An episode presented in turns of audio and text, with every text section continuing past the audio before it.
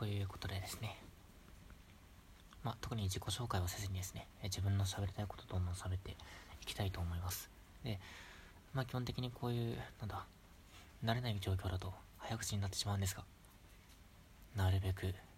ゆっくり話して気分を落ち着けながら喋りたいと思いますまずですね切り口が斬新何言ってるんだ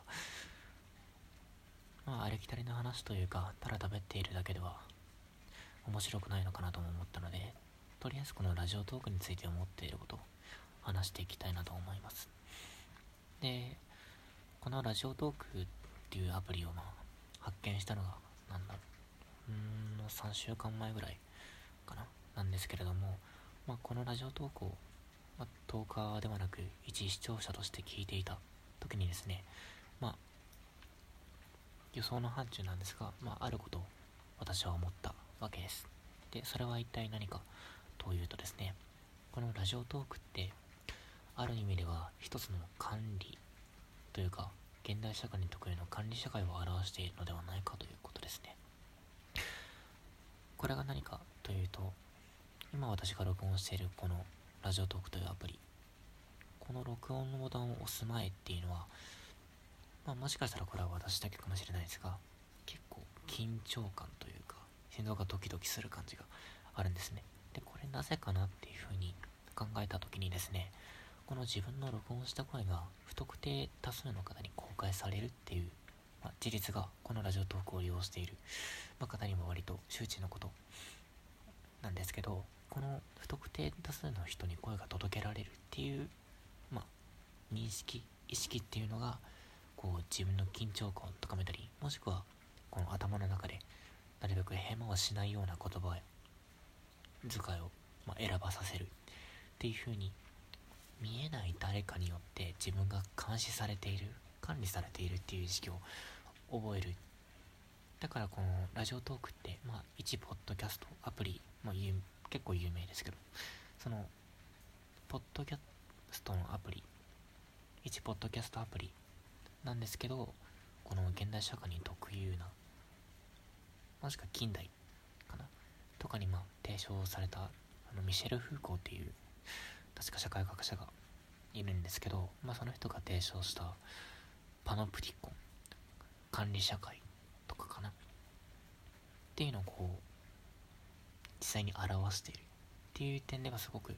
興味深いアプリなのかなとも思ってみたり見なかったりとかしています。まあ変な話ですが。まあなんでこういう変な話し方をするというかこんな偏僻な内容を話すのかなっていうのももちろん私がもちろんではないと思いますけど。大学生っていうことも関係していてですね、まあ、そちらのそっちに関係した大学っていうのも研究というか、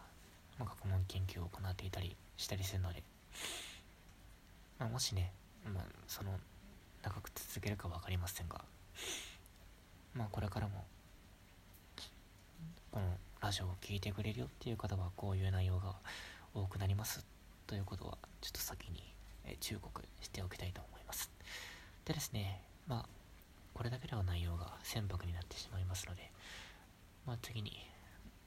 気になったこと自分の思っていることですね。うーんそうですね。最近ちょっと興味を持った関東の純粋理性批判っていうものをちょっと喋っていこうかなと思います。この純粋理性批判って多分世界史を勉強したことがある方だったりなんだろうな、まあ、ちょっと哲学に興味がある人だったりしたらまあ一回は聞いたことがあるようなないようなっていう方だと、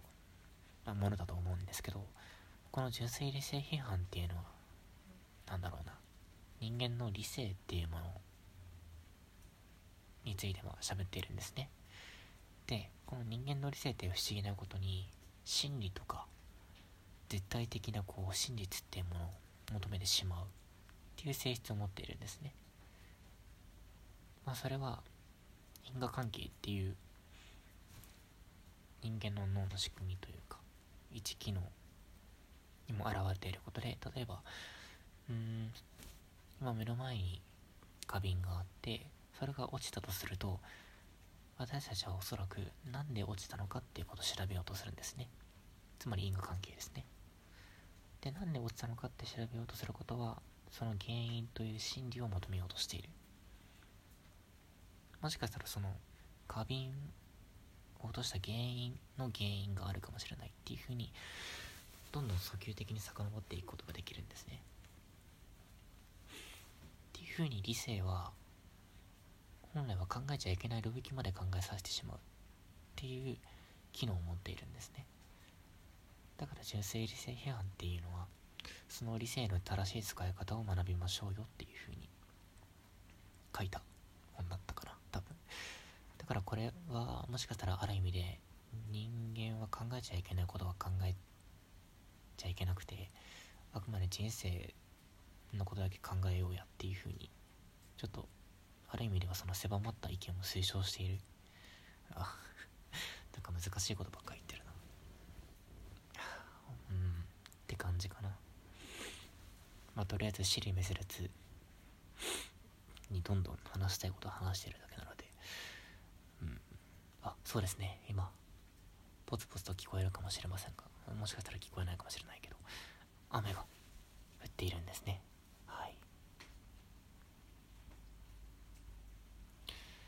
皆さんは雨ってどう思いますかね？まあ中にはその気圧の関係でこう具合が悪くなったりだとかして、まあ、雨があまり好きじゃないっていう方もいるかもしれませんね。うん。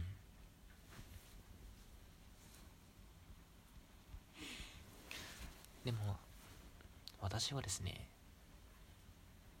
あ名前言ってなかったな。えー、一応このラジオトークでの名前では筆記用具という名前で、まあ、ラジオトークを提供したいと思います。まあ、仮の名前ですけどね、カッコ借りて書いているので。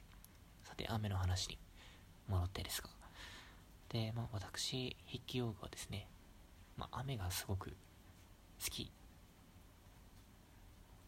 好きなんですね。はい。まあ、どれぐらい好きかというとですね、えっと、雨の言葉辞典っていう本があるのですが、まあ、それをわざわざ購入して、まあ、ちょっと常日頃というか、まあ、最近買ったばかりなんですけど、まあ、ちょうど雨の時期梅雨の時期なので買ってもいいかなと思い買ってですね、まあ、常に携帯してるぐらい好きなんですね。で大体天気も晴れ晴れか雨とか曇りではなくて雨が降ってるか降ってないかで判断しているので、まあ、基本的に雨が頭の中にずっとあるんですけれども おかしいな。で、うん、まあなんだろう、まあ雨、これは雨が好きかっていうよりかはシンプルに言葉の、言葉遊びかなって言ったり、まあ、に関係してるんですが、例えば、まあ雨が降るっていう、何にも、まあ、雨が降るっていう表現も結構いろんなものがありまして、例えば、雨が募るだったり、雨がしぶくだったり、雨の声が聞こえるだったり、雨が何だろうな。雨が泣くとか。募る募るはもう言ったなっていうふうにその、まあ、それぞれの地方とかだったり由来してるのも関係してるんですが雨が降るっていう一言に言っても結構いろんな種類の言葉があって結構それなんだろうそういうふうに見ると言葉って美しいなって思ったりまあ雨に限ってですけどね他の言葉はあんまり興味ないんですけど。なんだろうな。どれぐらい雨が好きかっていう。のを示すうん。なんだろう。よく思いつかないな。これぐらいかな。雨に関しては。うん。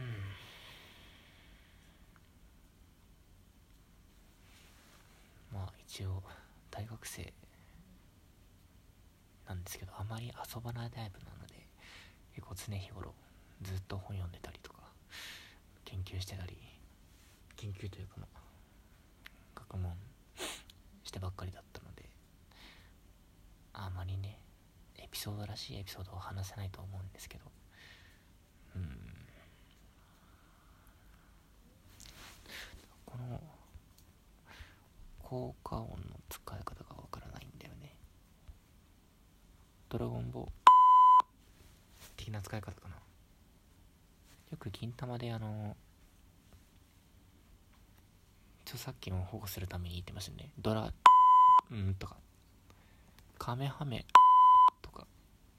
これ面白いですね使い方。あとなんだろう。クレヨンシーンおおぽいですねあ確かラジオトークって12分しか話せ話せないらしいので残り1分半ですね。特に話すことないな。えっとまあ多分これが初投稿になると思うのでまあ拙い話し方だったり知る珍しな内容だったりまああまり意味をなしていない内容かもしれませんがまあ聞いてくれるとまあ暇つぶしなんですけど。これからも続けるかもしれませんね。うんそろそろ終わりにしようかな。では